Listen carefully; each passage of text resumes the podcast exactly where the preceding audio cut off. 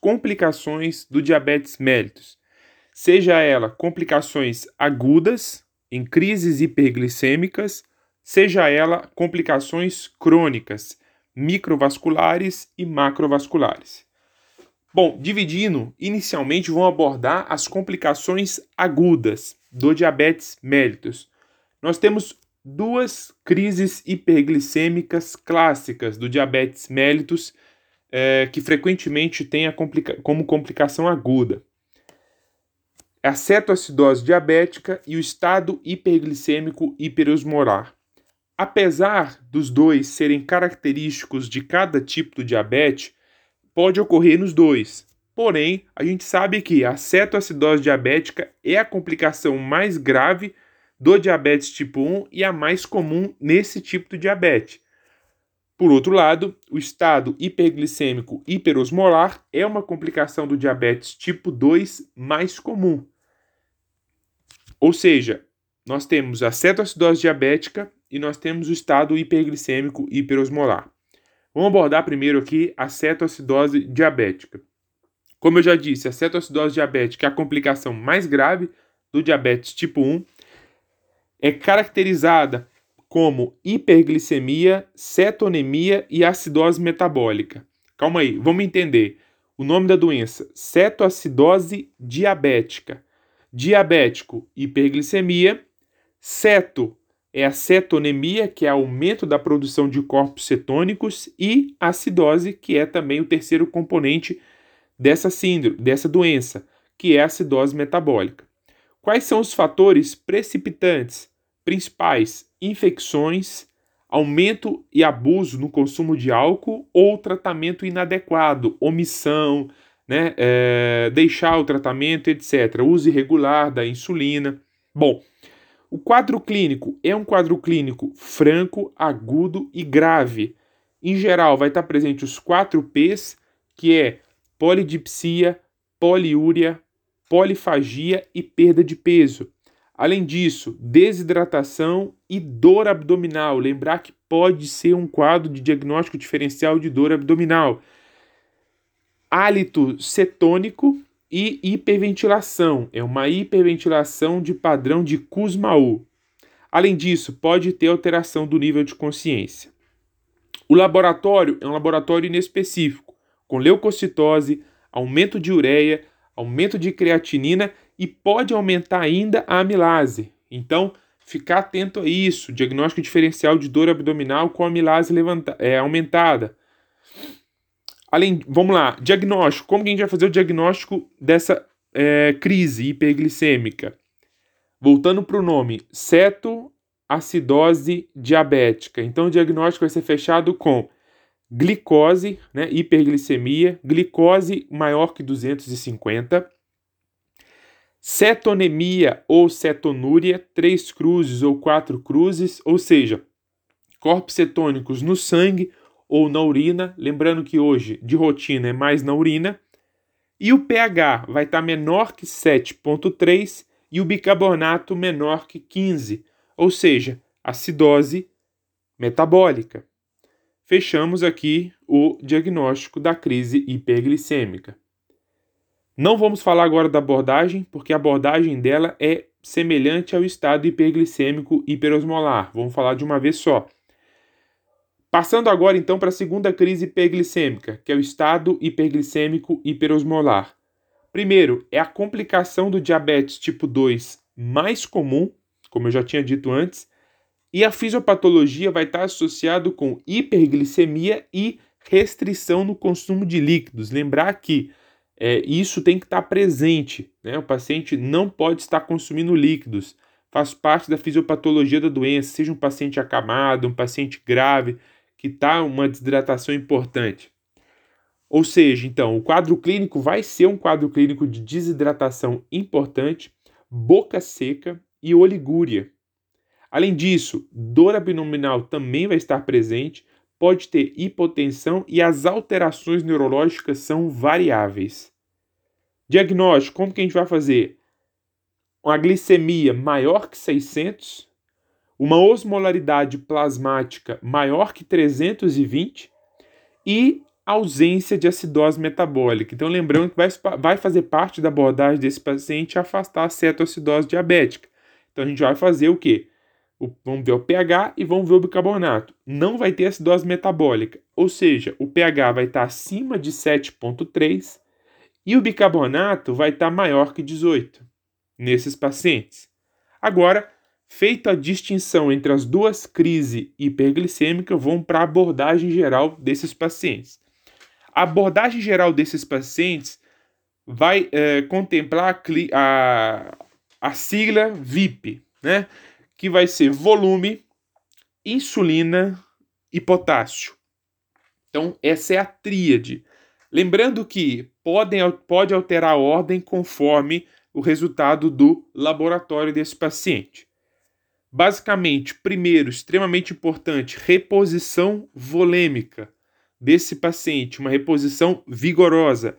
Essa reposição ela é feita com soro fisiológico a 0,9%, um litro na primeira hora para esse paciente, sendo 15 a 20 ml por quilo de soro fisiológico, tá?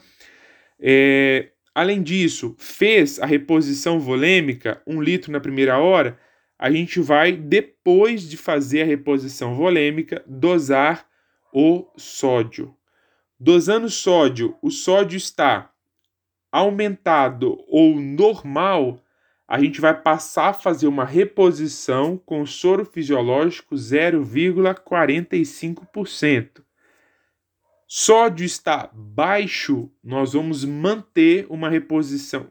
Então, caso o sódio esteja baixo, nós vamos manter uma reposição com soro fisiológico a 0,9%.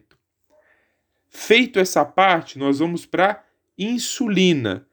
Porém, nesse momento a gente vai ter dosado o potássio desse paciente. Lembrando que a ordem pode alterar. Vamos seguir a ordem aqui, mas no potássio eu explico melhor.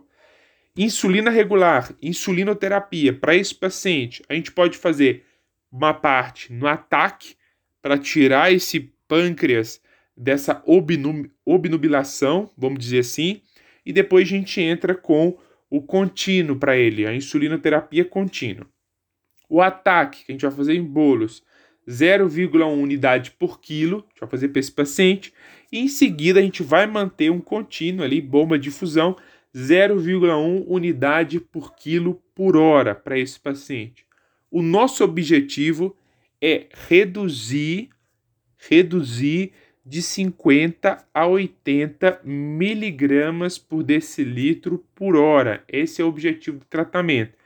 Lembrando que não pode reduzir, não pode reduzir mais de 100, pelo risco de edema cerebral nesse paciente.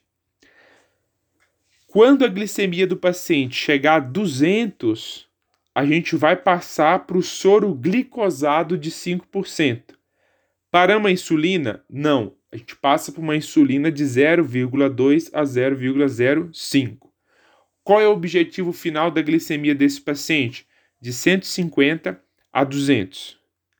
Agora, falando da reposição de potássio para esses pacientes, se o potássio estiver maior ou igual a 5,2, a gente não repõe e a gente vai estar tá checando esse potássio de duas em duas horas.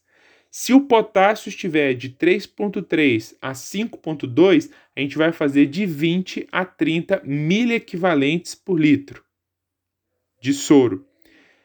Se o potássio tiver menor que 3,3, nós vamos fazer 40 miliequivalentes e adiar a insulina. Então, nesse caso, se a gente, se o potássio estiver menor que 3,3, Vamos repor 40 mil equivalentes e não vamos fazer insulina para esse paciente no primeiro momento. Se precisar repor, no caso 3.3 a 5.2, que vai ser uma reposição de 20 a 30, a gente repõe e depois faz insulina. No caso abaixo, menor que 3.3, a gente não repõe, vai adiar a insulina, só vai fazer a reposição pontual do potássio para esse paciente. Além disso, importante. Ah, e o bicarbonato desse paciente? Vamos repor? Não vamos repor? O bicarbonato desse paciente, a gente vai, vai, vai repor ele se o pH estiver menor que 6,9. A gente vai repor, nesse caso, 100 miliequivalentes para esse paciente. Quando a gente vai saber se o paciente está compensado no tratamento, na condução desse paciente, ele vai estar compensado com o pH menor que 7,3, o bicarbonato maior que 15, o anion gap, lembrando que é uma acidose metabólica com anion gap aumentado.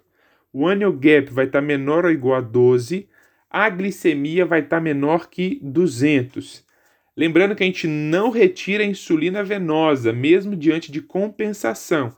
Primeiro a gente entra com a insulina subcutânea, uma a duas horas antes de retirar a insulina venosa.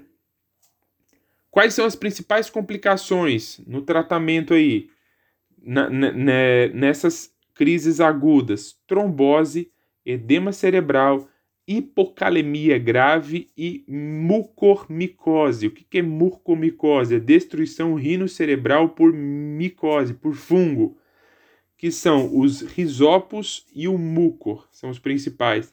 Como que a gente faz o tratamento desse paciente? Anfotericina B, e debridamento cirúrgico, que a gente vai poder fazer a abordagem desses pacientes. Então, falamos aqui agora das complicações agudas, nós vamos passar para as complicações crônicas. Basicamente, são as macrovasculares e as microvasculares. As macrovasculares são provenientes de doença coronariana e cardíaca, doença cerebrovascular, arteriopatia periférica são doenças que a gente vai ver separadamente: infarto agudo do miocárdio, é, acidente vascular encefálico e etc. Lembrar que são as principais causas de óbito em paciente com diabetes.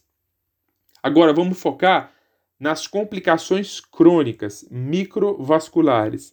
Lembrar que a gente sempre vai fazer rastreamento anual.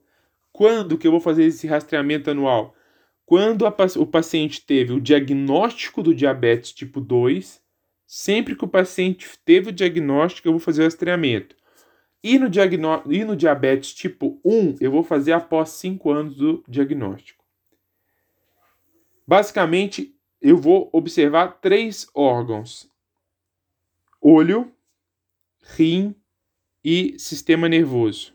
São as três áreas que eu vou fazer o rastreamento principal aí de lesão microvascular. A principal no olho, retinopatia diabética. Nós vamos ter dois tipos principais, a não proliferativa e a proliferativa. A não proliferativa, ela vai ter alterações, isso na fundoscopia. Alterações microaneurismas, que é a primeira manifestação, agora em sequência, exudato duro, hemorragias em chama de vela, exudato ou mancha algodonosa, veias em conta de rosário. Então, do microaneurisma até a veia em conta de rosário, essas são as alterações em ordem de evolução. Além disso, a proliferativa que vai ter a neovascularização, que é um quadro mais grave. A conduta nesses pacientes anti-VEGF e fotocoagulação, sempre para esses pacientes em casos mais graves. Segunda, segundo rastreamento, nefropatia, lembrar da glomerulosclerose, sendo que a nodular é a mais específica, mas a difusa é a mais comum. Lembrar de observar albuminúria né, nesses pacientes, sempre pedir. É, lembrando que a microalbuminúria é menor ou igual a 30. Sempre que o paciente diabético tem microalbuminúria maior ou igual a 30, é, a gente vai associar para ele ou IECA ou BRA, e de preferência glifosin se a taxa de filtração glomerular for maior que 30, aí como antidiabético. Lembrar que a macroalbuminúria seria é, maior que 300, aí nesse caso controle restrito aí rigoroso da glicemia. E por fim, terceiro, a neuropatia, que principal a sensitiva distal, que tem o risco importante para pé diabético, né, que é a evolução, e o tratamento pregabalina, duloxetina e amitriptilina. Então, anticonvulsivante e antidepressivo, tá? São os principais medicamentos aí no tratamento dessas é, dessa complicação crônica do diabetes. Então, falamos das complicações agudas, falamos das complicações crônicas e assim finalizamos o bloco de diabetes mellitus. Muito obrigado.